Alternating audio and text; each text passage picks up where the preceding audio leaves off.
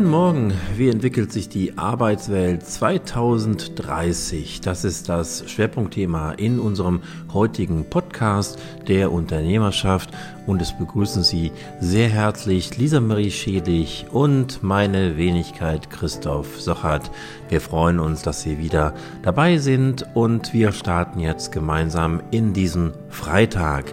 Ja, wir werden natürlich immer noch über Corona sprechen und ähm, Corona beschäftigt uns auch ähm, aktuell äh, jetzt in diesem Podcast, aber natürlich auch in unserem Leben. Viele Unternehmen sind wieder im Homeoffice und äh, die Bundeskanzlerin ähm, empfiehlt uns, zu Hause zu bleiben. Gleichwohl wollen wir heute ein anderes Thema in den Schwerpunkt bringen in unserem Podcast, nämlich die Arbeitswelt, wie sie sich entwickelt in den kommenden Jahren.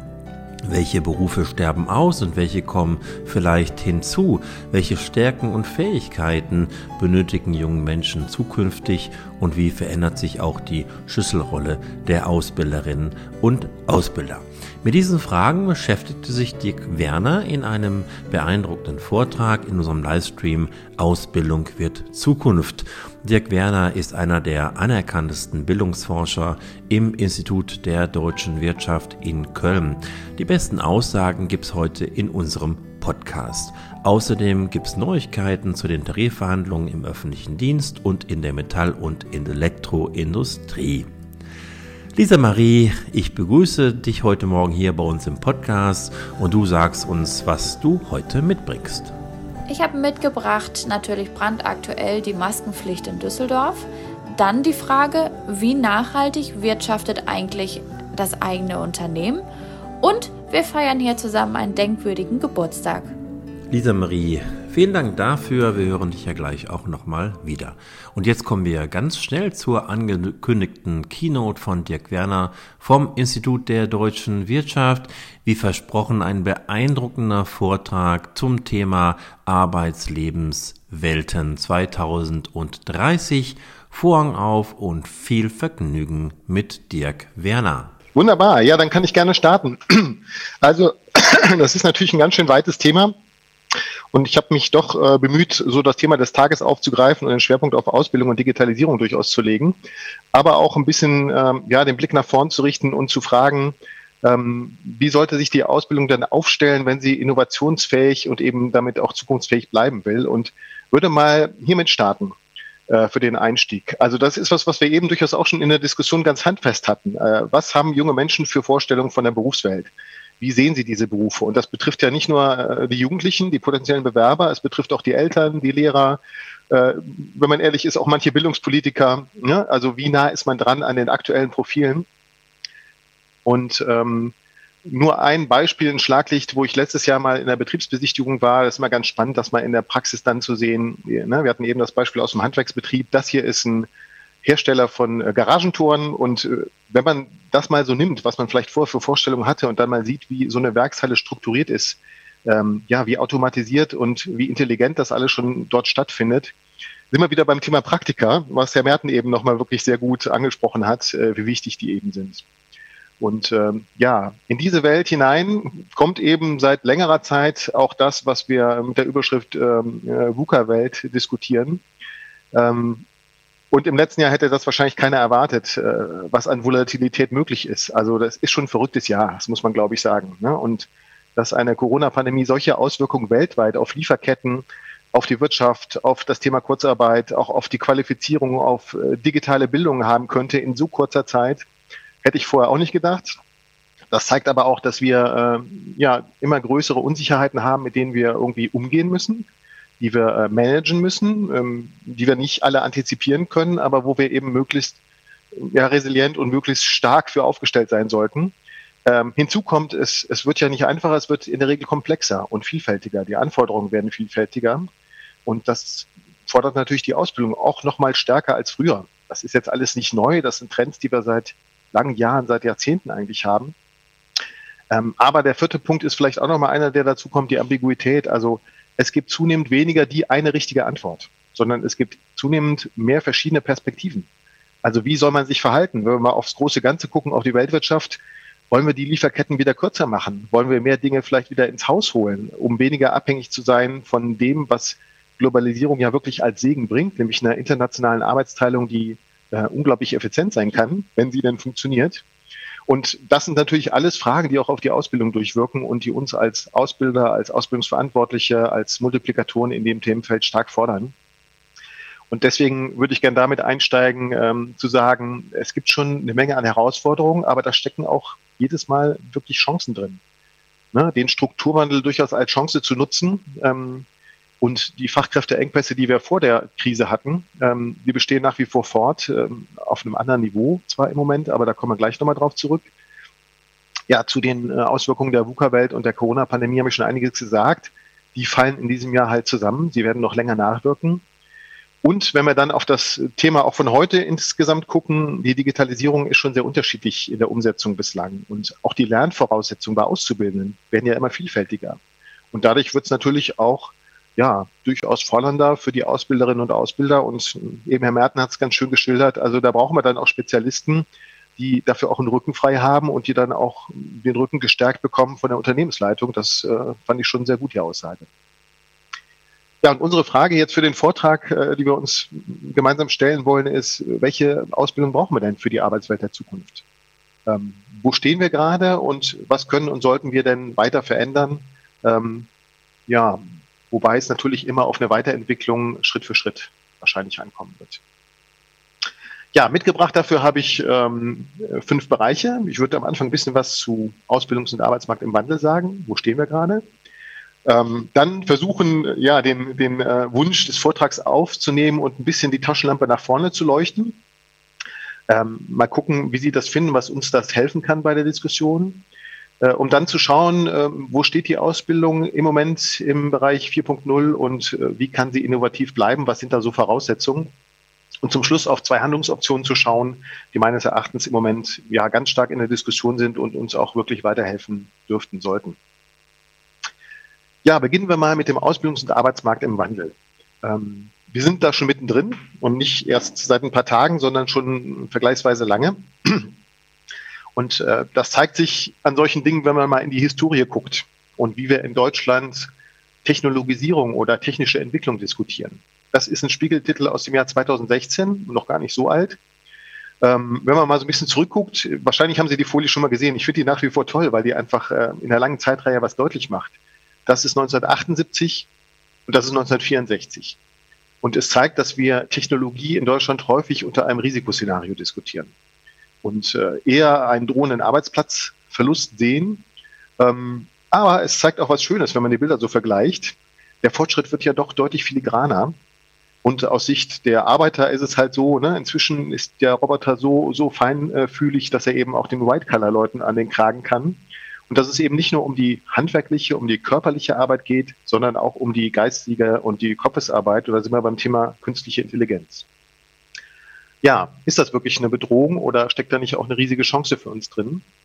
Ähm, wenn wir uns die Veröffentlichung dazu anschauen, ähm, es gibt ja von Fry und Osborne aus den USA die erste Studie, die da ja sehr intensiv diskutiert wurde, auch bei uns auf Deutschland übertragen wurde. Da waren so Horrorzahlen wie 40 Prozent der Arbeitsplätze fallen weg. Äh, das ist dann stark relativiert worden, weiter runtergebrochen worden, auch vom IAB mit einem sehr filigranen Ansatz. Ich sage es mal ganz offen, den ich aber nicht hilfreich finde. Ne, wenn Sie sich den Job Futuromat mal angucken, das ist noch das alte Design, seit äh, Anfang des Jahres ist es auch im neuen Design. Da wird jeder Beruf in Tätigkeitsfelder zerschnitten. Beim Ausbilder sind das drei.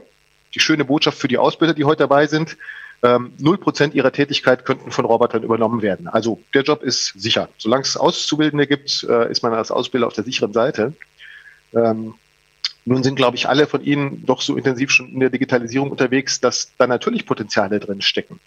Na, über intelligentes Blended Learning kann ich manche Dinge, gerade im Bereich theoretisches Lernen, natürlich vielleicht auch mit mehr Auszubildenden durchaus schaffen, weil ich technologisch unterstützt werde. Na, andererseits ist gerade das, was wir eben auch nochmal im, im äh, aus dem Betrieb gehört haben, dieses praktische Lernen im Betrieb, im Arbeitsalltag, an den Geräten mit den Werkzeugen, die ich eben auch benutzen muss, das ist durch nichts zu ersetzen. Aber auch da kann uns eben Technologie weiterhelfen. Da kommen wir nochmal mit VR nochmal drauf zurück, ähm, Dinge erlebbar zu machen, die wir bis jetzt eben nur theoretisch durchdringen können.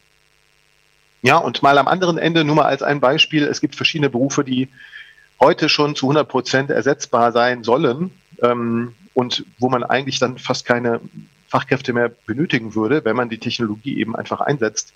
Und das prägnanteste Beispiel für mich ist der Chemikant. Da kommt eben raus, 100 Prozent können heute schon Roboter übernehmen. Und wenn Sie sich das mal anschauen, in den letzten Jahren, die Beschäftigung ist extrem gestiegen, die Ausbildung, die Fachkräfte-Ecklöhne sind gestiegen. Ähm, und die Branche selber sagt, das ist eigentlich unser Zukunftsberuf zur Gestaltung von Industrie 4.0 in unseren Anlagen. Ja, und deswegen würde ich diese, ja, diese, diese Aussagen zur Zukunftsfähigkeit von Berufen würde ich wirklich ähm, mit Vorsicht genießen. Sie können ein Anlass sein, zu überlegen, sind die Profile noch aktuell? Sollten wir da am Qualifikationsprofil was tun? Das ist, glaube ich, ein ganz guter Hinweis.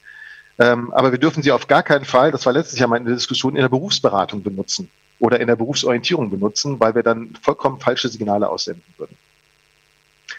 Ähm, ja, und wenn wir nochmal auf andere Dinge gucken, wo vielleicht auch echt eine Chance drin liegt, äh, mit der äh, rhetorischen Frage, wer von Ihnen ist nicht traurig, auf dem Feld zu arbeiten. Äh, wenn wir uns die lange Reihe der Beschäftigung mal anschauen, ähm, Landmaschinen sind die größten Jobvernichter aller Zeiten. Und sie bieten aber auch heute noch äh, über GPS-Navigierung unglaubliche Potenziale, effizienter zu wirtschaften, besser Wetterdaten und Vorhersagen äh, zu nutzen, äh, und das Bauchgefühl damit nochmal zu unterfüttern, äh, was Landwirte haben und auch Felder so effizient abzugrasen, dass ich das auf den Zentimeter genau eben tun kann und unglaublich viel Zeit und auch äh, ja, Energie spare und damit auch umweltfreundlicher agieren kann. Und um diesen Punkt mal abzurunden, habe ich mal mitgebracht, ähm, wir analysieren seit langen Jahren die Fachkräfteengpässe. Und ich habe eben schon gesagt, ähm, dass die nach wie vor virulent sind, aber auf einem anderen Niveau. Und das sieht man hieran ganz schön.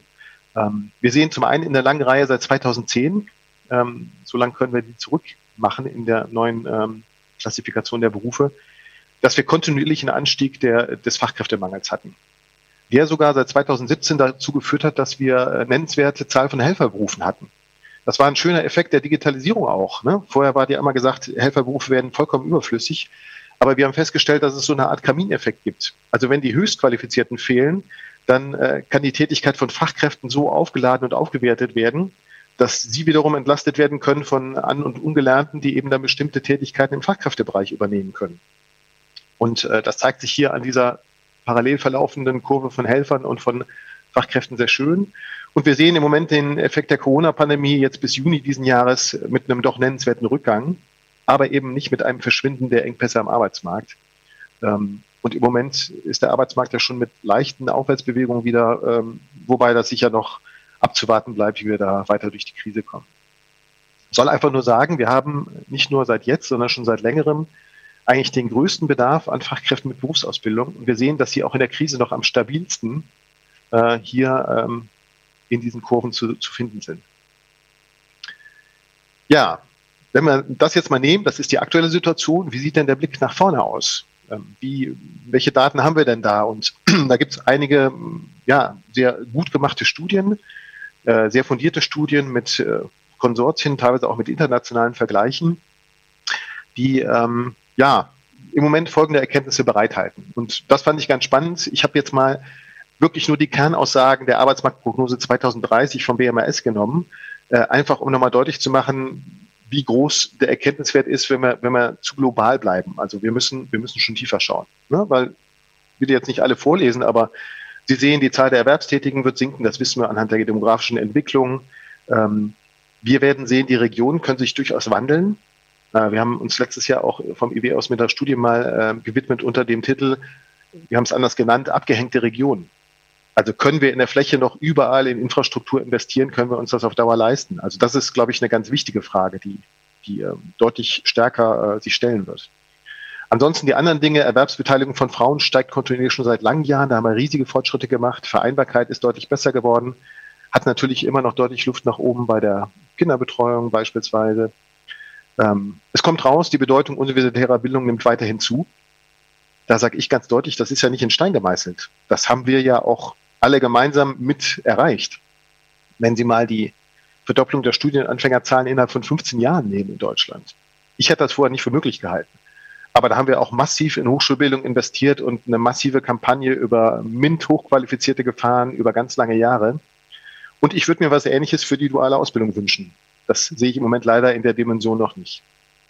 Ja, und den Strukturwandel von der Dienstleistung zur Wissensökonomie, den haben wir ja auch schon seit langen Jahren. Und der letzte Punkt, den würde ich dann gerne mal mit Ihnen gemeinsam ein bisschen vertiefen, nämlich die Aussage ist, die Zahl der Fachkräfte sinkt und die Lücke wird sich aber irgendwie ausgleichen. Und da bin ich mir nicht so ganz sicher, weil ich denke, dass die Fachkräfte nach wie vor Rückgrat der deutschen Wirtschaft sind und eigentlich unser Geschäftsmodell Deutschland wesentlich prägen. Und wenn wir da mal reingucken in diese Projektion, also das ist wirklich das, das Beste an, an Studien, die wir auf dem Markt haben dazu, dieses Kube-Modell von BIP und IAB, sehen wir in der langen Reihe, ähm, Bedarf und Angebot werden sich auf allen Qualifikationsniveaus annähern. Ne? Bedarf ist immer das ähm, äh, Fette und das Angebot, also was an Arbeitskräften am Arbeitsmarkt sich anbietet, ist das Gestrichelte. Und wir sehen, dass da das Angebot sogar bei den Hochqualifizierten höher sein soll, 2035, als ähm, der Bedarf des Arbeitsmarktes. Ähm, das liegt auch an den steigenden Studierendenzahlen, die ja so weiterlaufen werden in der Prognose. Und das zeigt sich hier bei den Fachkräften, dass sich das eben ausgleichen soll. Und da würde ich durchaus ein Fragezeichen machen, weil wenn wir uns den Arbeitsmarkt vor Corona mal anschauen, waren diese Kurven schon deutlich näher zusammen, als das hier in der Projektion 2005 noch gemacht worden ist. Ja, und das zeigt, es wird extrem von der wirtschaftlichen Entwicklung und von unserer internationalen Wettbewerbsfähigkeit abhängen, wie viele Fachkräfte wir in Zukunft brauchen. Und ich hätte durchaus die Kernthese, ähm, wir werden deutlich mehr brauchen, als diese Projektion uns hier an die Hand gibt. Jetzt kann man das alles auch runterbrechen und in die Berufe schauen. Das können Sie im Detail, glaube ich, äh, besser machen. Ich habe jetzt eine Grafik mal mitgenommen, wohlwissend, die ist jetzt wahrscheinlich für Sie schwer so auf die Schnelle zu lesen. Es soll nur deutlich machen, wir haben zwischen den Berufsfeldern und hier in den Hauptberufsfeldern äh, riesige Unterschiede. Also wir haben beispielsweise so ein Berufsfeld hier in der Mitte Verkehr, Logistik, äh, wo im Moment noch ein sehr großer Arbeitskräfteüberhang besteht und bis 2035 äh, der sich in einen Arbeitskräfteengpass wandeln soll. Ne? Das ist jetzt die Basisprojektion. Wir haben andere Berufsfelder wie Rohstoffgewinnung, Produktion und Fertigung, wo das eigentlich auf einem relativ hohen Level bleiben soll, dass wir Arbeitskräfteüberhang haben. Ähm, ne? Und das schreibt halt mal fort, wie würde sich die Berufewelt entwickeln, wenn wir davon ausgehen, dass die Trends, die wir im Moment beobachten, so ungefähr so weitergehen. Jetzt gibt es natürlich Dinge, die sind ein bisschen disruptiver als andere. Und einer davon ist die Digitalisierung. Da gibt es dann ein extra Szenario, was gerechnet wurde, das Wirtschaft 4.0 Szenario. Und das macht deutlich, dass der Bereich Verkehr und Logistik sich vielleicht sogar noch dramatischer nach unten entwickeln könnte, als das die Basisprojektion jetzt eben schon gezeichnet hat. Und es zeigt auf dem anderen Rand, wenn man mal das nimmt, was am meisten ähm, Zunahme dann erwarten lässt, dass Informatik und andere IKT-Berufe sehr deutlich zulegen dürften vom Bedarf her. Ähm, das ist ja was, was wir auch schon länger beobachten, dass wir da eine deutliche Zunahme haben. Ähm, interessanterweise in diesem Jahr haben wir es am Arbeitsmarkt noch nicht festgestellt. Ich hätte eigentlich erwartet, dass ähm, die Corona-Pandemie und das Thema Homeoffice, das Thema Digitalisierung eigentlich einen Schub der Nachfrage nach Informatikberufen auslöst. Die haben wir bis jetzt noch nicht so stark. Ähm, ja, muss man mal beobachten, wie sich das vielleicht in den Folgejahren darstellt. Also wir können jetzt nicht in alle Details hier reingehen, aber ähm, das zeigt doch, dass wir strukturell durch die Digitalisierung damit rechnen sollten, äh, dass sich zwischen Berufen ein anderer Mix ergibt. Ähm, und das Spannende für uns daran ist, dass häufig die Berufe eher zulegen werden, wo wir mehr Bedarf haben, die heute eh ohnehin schon enger sind. Ähm, zumindest zu einem größeren Teil.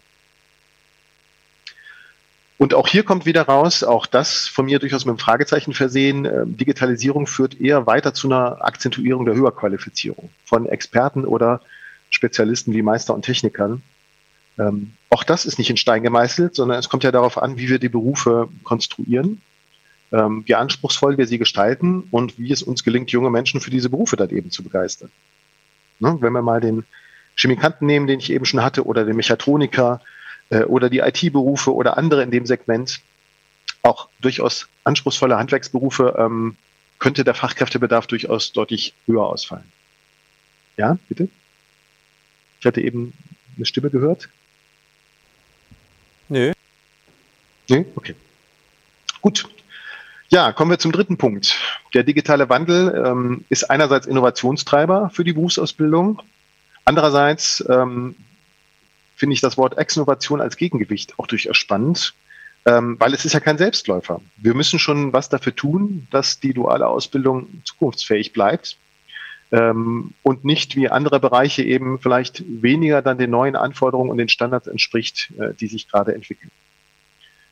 Und einer dieser Punkte ist, äh, das soll jetzt nicht despektierlich äh, werden, aber es ist ein schönes Beispiel, was illustriert, wie Ausbildung natürlich traditionell stattfindet. Also wir haben Ausbilderinnen und Ausbilder, äh, ich habe sie jetzt mal Halbgötter Blaumann genannt, die wissen halt, wie es läuft, die haben geronnene Erfahrung, die auch extrem wertvoll ist und äh, vermitteln diese eben an Auszubildende über die Vier-Stufen-Methode und andere traditionelle Lehransätze hier auch in der Ausbildungswerkstatt, die nicht gerade die allermodernste in diesem Bereich ist, aber die trotzdem natürlich ihren Wert hat, um Basiskompetenzen zu vermitteln. Äh, und jetzt diskutieren wir im digitalen Wandel viel stärker unter der Überschrift Lernprozessbegleiter. Also das aktivierende Lernen, das Lernen in Projekten, das Auszubildende selber entdeckend lernen lassen, das immersive Lernen und so weiter und so weiter. Und wir haben mal versucht, diese Trends für jetzt nicht Ausbilder als Person, sondern für Ausbildungsbetriebe in einen Index zu gießen. Ähm, das ist eine relativ frische Publikation, die ich gerne auch nochmal verlinken kann, wenn wir das rumschicken. Und da sind wir auch sehr noch an Feedback und an, an Impulsen dazu interessiert. Ähm, äh, wir haben vier Kernelemente reingenommen. Bewusst nicht die betriebliche Lernkultur, bewusst nicht das Commitment der Geschäftsführung für eben digitale Ausbildungsgestaltung, sondern Kerndinge wie das Unternehmen behauptet von sich in der Selbsteinschätzung, sie haben sich schon mit der Digitalisierung mehr oder weniger intensiv beschäftigt. Das ist der erste Indikator. Das zweite ist, wir haben relativ viele Items abgefragt, welche digitale Inhalte vermittelt werden. Also von IT-Basiskompetenzen über Datenschutz, Datensicherheit und viele andere. Ähm, dann haben wir abgefragt, welche digitalen Lernmedien schon im Einsatz sind.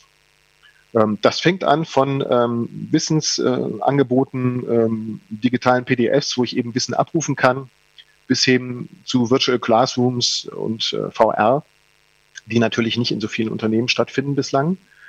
Äh, und die Frage, ob die Ausbilder sich regelmäßig vertraut mit den neuesten Technologien machen. Und dieser Index kann den Wert 0 bis 7 annehmen. Und Sie sehen jetzt hier in den Balken. Im linken Bereich haben wir Unternehmen, die für sich selbst äh, einen Wert von 0 bis 2 erreichen. Die haben wir jetzt mal klassifiziert als die digitalen Nachzügler. Das sind also welche, die relativ wenig äh, digitale Lerninhalte haben, kaum Methoden dazu einsetzen und sich in der Selbsteinschätzung eigentlich fast gar nicht oder ganz wenig überhaupt mit Digitalisierung bislang beschäftigt haben. Und am rechten Rand haben wir Unternehmen, die haben wir Ausbildungsunternehmen 4.0 genannt. Das sind, wenn Sie so wollen, die Vorreiter, ähm, die da schon sehr gut aufgestellt sind. Und es sind im Anteil mehr große Unternehmen, aber es sind auch kleine dabei und durchaus sehr innovative kleine Unternehmen dabei, bei diesen 30 Prozent, die da rechts dazu gehören. Und das ist vielleicht eine Chance für Sie als Ausbildungsbetrieb, sich das mal anzuschauen, zu gucken, wo würden Sie sich da verorten und das mag manchmal auch ein gutes Argument sein, um die Ausbildung vielleicht ein bisschen mit mehr Ressourcen auszustatten und mehr in solche Dinge investieren zu können. Wäre zumindest eine Hoffnung, die wir damit verbinden. Ähm, wir haben das in der Studie auch gekreuzt mit, mit der betrieblichen Lernkultur und da kommt eben raus, dass die Ausbildungsunternehmen 4.0 äh, viel häufiger sich als Lernprozessbegleiter verstehen, die Ausbilder selber, viel häufiger Auszubildende in Projekten entdeckend lernen lassen, ähm, und auch ja viel selbstverständlicher sich selber weiterbilden und kontinuierlich da eben ähm, in Fortbildung investieren. Und auf der anderen Seite, neben diesen Innovationspotenzialen, die wir haben, die Ausbildung weiterzuentwickeln, haben wir natürlich auch das Thema Exnovation.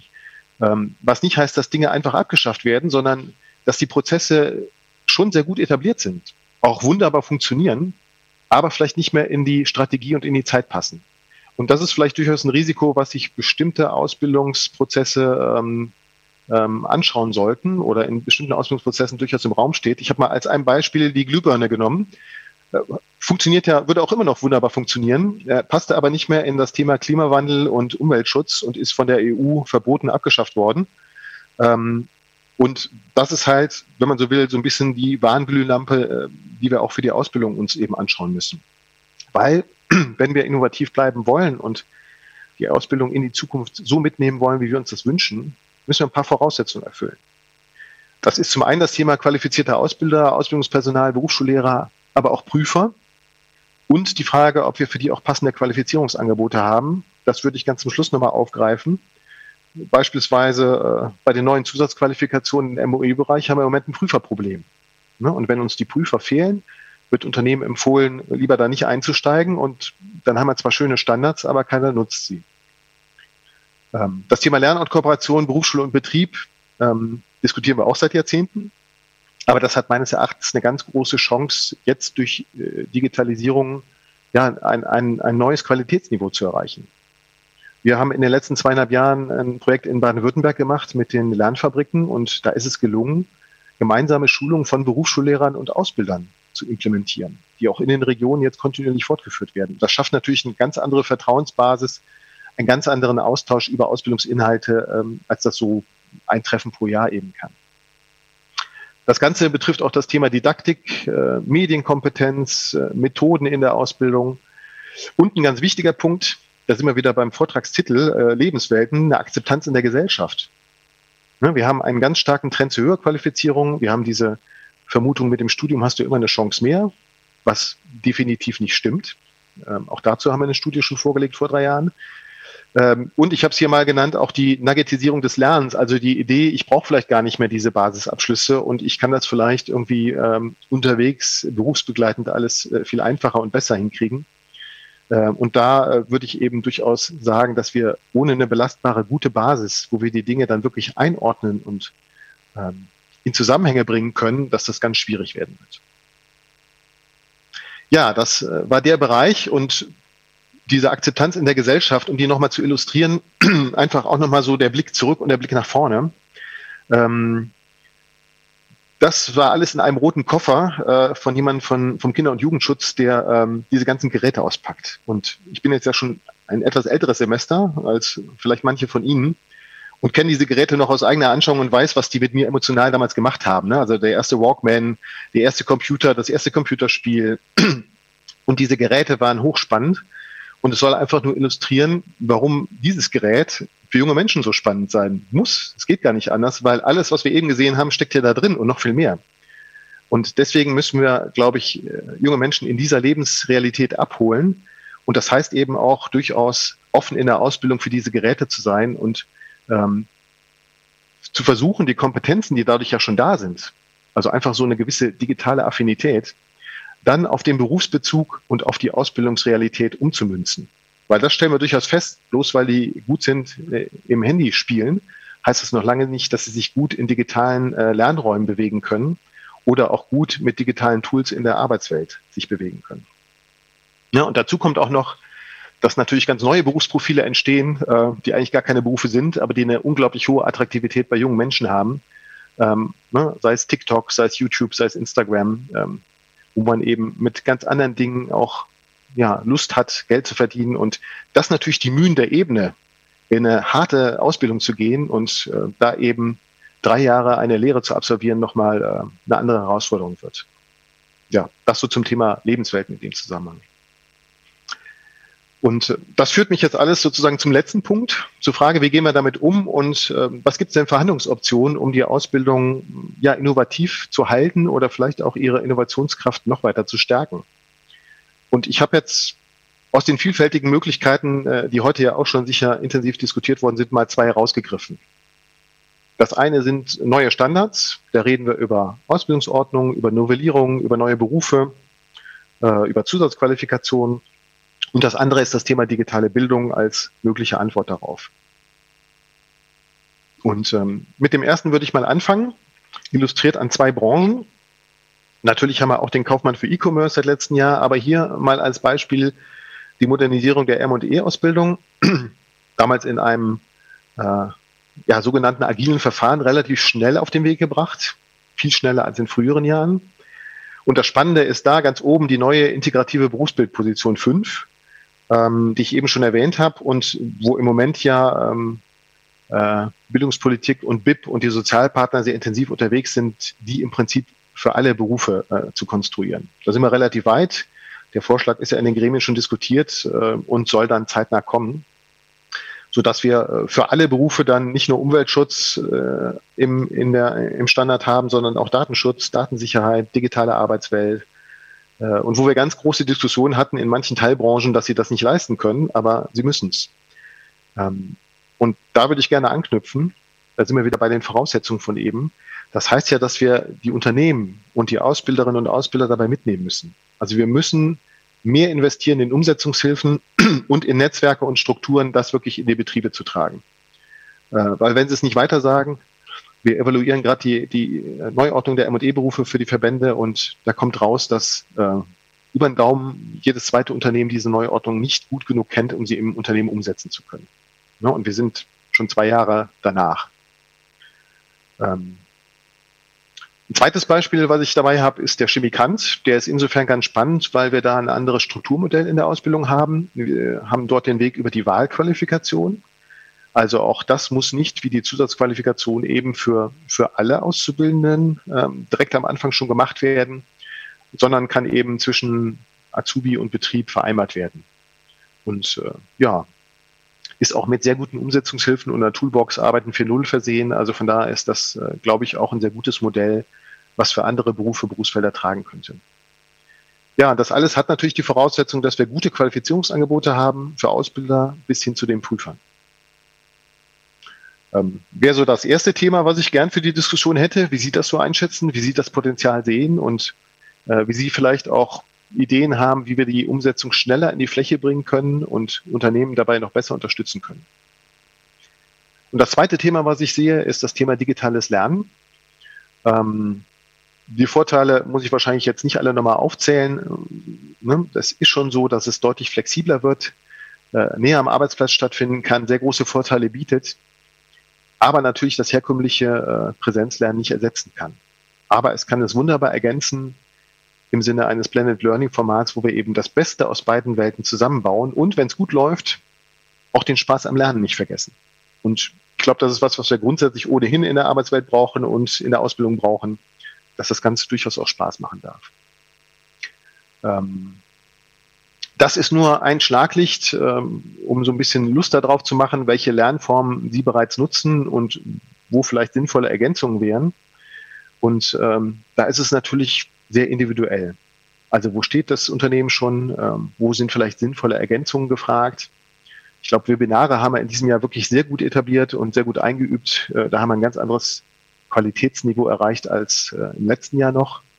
Lernvideos sind ja fast schon Standard. Auch Lernvideos, die Auszubildende selber erstellen, die äh, ich als Ausbilder dann natürlich Qualität sichern muss. MOOCs ist eher ein Bereich, ähm, der näher an den Präsenzveranstaltungen früherer Jahre ist, äh, weil er von der Stange ist, für einen ganz, ganz großen Personenkreis konzipiert und eher so grundsätzlich ähm, tiefere Themen bearbeiten kann, äh, wo man sich dann fragen muss, passt das wirklich genau zu meinem Lernbedarf und ist das zeiteffizient? Äh, ähnlich wie Podcasts, äh, die man immer mal mitlaufen lassen kann, wenn es spannende Themen sind. Und ähm, Quizzes ist etwas, da sind wir auch schon fast beim beim Thema, es darf Spaß machen, es kann auch spielerisch sein, ähm, was Auszubildende, glaube ich, ganz gut schätzen. Auch was viele Unternehmen ja schon machen, um sie da in Wettbewerbe zu bringen. Ne? Wer hat die meisten Punkte? Ähm, und die Sieger werden am Ende des Ausbildungsjahres geoutet. Und wo wir meines Erachtens noch am meisten Bedarf haben, sind wirklich gut gemachte digitale Trainings im Sinne von Blended Learning Konzepten. Da komme ich vielleicht ganz zum Schluss nochmal drauf. Und ich will die jetzt alle nicht vertiefen. Ich möchte nur hinweisen, dass wir dazu eine Menge an Handlungshilfen und Erläuterungen, Checklisten, Handlungsempfehlungen haben auf unserer KUFA-Seite. Wenn Sie mögen, schauen Sie da mal rein. Ähm, wir haben auch ähm, kostenlose E-Learning-Formate bereitgestellt, auch MOOCs, die vielleicht interessant sein könnten für Sie. Und ähm, ich würde einfach nur Lust machen, darauf Dinge auszuprobieren, äh, weil doch ganz, ganz viel erstmal mit reinschnuppern und ausprobieren auch ohne viel Geld funktioniert. Natürlich, die Zeit muss man schon investieren. Ja, und abrunden würde ich das Ganze mit zwei Praxisbeispielen, die wir auch auf der Copa-Seite haben. Das eine ist, wenn man so will, eher am, am oberen Aufwendigkeitsrand, äh, was äh, sicher nicht viele Unternehmen schon in der Umsetzung haben. Äh, das Thema Virtual Reality, VR, ähm, und ein Beispiel dazu, wie wir das in dem Betrieb einsetzen können. Und das bietet ja schon den riesen Vorteil, dass wir, sag mal so, den, den das ganz, den ganz großen Vorteil, den das duale System hat, ist ja das Lernen in der betrieblichen Praxis, das Lernen am Arbeitsplatz, das Erfahrungslernen vor Ort. Und ähm, VR bietet uns halt die Möglichkeit, in Maschinen reinzugucken oder auch in gefahrengeneigte Bereiche zu kommen, sei es eine Umspannwerk oder wie auch immer, die ich früher eigentlich nur theoretisch erklären konnte. Ja, und jetzt kann ich sie wirklich handhabbar machen, ich kann sie greifbar machen, äh, ich kann sie erlebbar machen. Und von daher ist das sicher was, was uns für bestimmte Berufsfelder und für Branchen, wenn dann das Angebot am Markt da zunehmend sicher weiterhelfen wird in Zukunft. Und ein anderes Beispiel, was glaube ich deutlich niederschwelliger ist und hier am Beispiel einer Fleischerei gut funktioniert, ist äh, Mitarbeiter mit Laptops ausstatten. So haben wir es eben bei Herrn Natten auch schon gehört. Die einfach mal ausprobieren lassen, ihnen Lernangebote an die Hand geben und dann im nächsten Schritt gucken, was machen die denn jetzt? Was brauchen die? Was hat denen geholfen? Was wünschen die sich? Und das Ganze eher von unten agil wachsen lassen und weniger ähm, sozusagen durchplanen und ähm, ja, wie früher in Weiterbildungskataloge gießen. Ne? Und dieses ausprobierende Lernen, gerade im Thema E-Learning, ist, glaube ich, auch was, wo Mitarbeiter dann individuell ihre Berührungsängste verlieren können und eigentlich ganz gut dann daran kommen. So, zum Schluss noch ein kurzer äh, Ausblick mit Fazit. Ähm, ja, meine Geschichte war hoffentlich für Sie einigermaßen interessant. Ähm, ich will dafür werben, dass wir ähm, ja nach vorne hin eine Menge an Gestaltungsmöglichkeiten haben. Deswegen bin ich durchaus ein bisschen reserviert, wenn es um Projektionen geht. Die haben den großen Wert, dass der Scheinwerfer nach vorne leuchtet und wir ähm, ja eine Idee davon kriegen, wie würde sich unsere Arbeitswelt, unsere Gesellschaft weiterentwickeln, wenn alles so weiterläuft, wie es ist. Ähm, das wird es aber nie. Äh, und das ist vielleicht dann der große Hebel zu sagen, was wollen wir denn ändern? Was wollen wir denn, dass es nicht eintritt? Ähm, und deswegen wird der Fachkräftebedarf wesentlich davon abhängen, wie wir es auch schaffen, unser Geschäftsmodell weiterzuentwickeln im internationalen Wettbewerb. Das hängt davon ab, wie Lieferketten in Zukunft gestaltet werden. Das hängt davon ab, ob die Standards aus USA oder China sich durchsetzen in bestimmten Marktsegmenten. Und das kann man natürlich von Deutschland aus, von der EU aus auch nur begrenzt beeinflussen. Und darin steckt meines Erachtens schon eine große Chance für die, für die Ausbildung, äh, nämlich stärker Innovationstreiber zu werden. Ich hatte eben diese schöne Grafik mit den, mit den Vorreitern, den Ausbildungsunternehmen 4.0 und wir haben uns in den letzten zwei Jahren einige davon auch vor Ort angeguckt. Und äh, die schaffen es teilweise wirklich Innovationstreiber im Unternehmen auch für Technologie zu werden, indem sie eben nicht nur Auszubildende, sondern auch Fachkräfte qualifizieren und damit eigentlich auch zum Kompetenzmotor im eigenen Unternehmen werden und näher an äh, digitalen Trends dran sind als, als mancher Fachbereich. Ähm, ja, und wenn wir nach vorne gucken, was brauchen wir dafür? Dann brauchen wir zum einen äh, moderne Ausbildungsordnungen, die gestaltungsoffen sind. Ähm, und wir brauchen, glaube ich, meines Erachtens mehr intelligente Konzepte, wie digitale Bildung in den Ausbildungsalltag integriert werden kann. Und das kann meines Erachtens nicht nur über Ausbildungsordnungen und Handlungshilfen funktionieren, sondern mit konkreten Umsetzungshilfen vor Ort und einem Erfahrungsaustausch, so wie er jetzt heute diesen Tag ja hier auch angelegt ist. Ähm, weil immer von anderen Unternehmen zu hören, womit sie Erfahrung haben, womit sie gescheitert sind, womit sie gute Erfahrungen haben, ist, glaube ich, extrem hilfreich. Und bei Erfahrung bin ich dann beim Ausblick, beim letzten Punkt. Äh, wir machen seit letztem Jahr Oktober ein Netzwerkprojekt mit Partnern bundesweit, den Bildungswerken der Wirtschaft und entwickeln Qualifizierungsangebote für Ausbilderinnen und Ausbilder. Ähm, und ich wollte Sie herzlich in dieses Netzwerk einladen. Ähm, wenn Sie ja, Ihre Erfahrungen einbringen wollen und wenn Sie Bedarf haben an Qualifizierungsangebote, die für Sie individuell passen, können Sie sich in jeder Region anschauen. Hier in unserem Netzwerk sind die Partner auf einer Landkarte äh, vermittelt, wer ist in Ihrem Bundesland zuständig. Äh, wir sind gerade dabei, die ersten Angebote netzfähig zu machen. Das Lernmanagementsystem wird ab Anfang nächsten Jahres online sein. Und äh, ja, ich würde Sie herzlich da, dazu einladen, da gerne dabei zu sein und sich da gerne aktiv einzubringen und ähm, ja, damit unser Projekt eben wirklich passgenau zu machen und besser zu machen. Das war Dirk Werner vom Institut der deutschen Wirtschaft mit einem spannenden Vortrag zum Thema, ja, wie entwickelt sich die Arbeitswelt, wie entwickeln sich die Berufe in den kommenden Jahren. Den ganzen Stream gibt's mit Folien auch zum Nachschauen unter www.ausbilderkreis-düsseldorf.de. Und nun sagt Ihnen Lisa Marie, was Sie nicht verpassen sollten. Hier in Düsseldorf gibt es seit dem 17. Oktober eine Maskenpflicht in 13 stark besuchten Gebieten. Vielleicht werden es die ein oder anderen von Ihnen schon gesehen haben, denn mit blau-weißen Schildern werden diese Gebiete nun gekennzeichnet. Außerdem gilt stadtweit ab 23 Uhr eine Sperrstunde und ein Alkoholverkaufsverbot von 23 bis 6 Uhr morgens. Seit Montag dürfen sich auf privaten Feiern draußen nur noch 10 Personen treffen. Das Land und die Stadt appellieren zudem an uns, Kontakte im privaten Raum möglichst zu reduzieren. Gleichzeitig gilt für unsere Wohnungen und Häuser aber auch weiterhin der hohe Grundrechtsschutz der Privatsphäre. Es wird Stand jetzt keine Kontrollen in unseren Wohnungen geben. Wo Sie nun in der Öffentlichkeit eine Maske tragen müssen, erfahren Sie unter www.unternehmerschaft.de und zu allen weiteren Themenfeldern der momentanen Situation gibt es Neuigkeiten auf der Homepage der Stadt Düsseldorf. Ich habe da eine Frage. Wie nachhaltig wirtschaftet eigentlich Ihr Unternehmen? Nachhaltigkeit bewegt Ihr Unternehmen, ganz klar. Kleine und mittelgroße Unternehmen stehen oft vor der Frage, wie können wir das bei uns konkret umsetzen und wo fangen wir überhaupt an?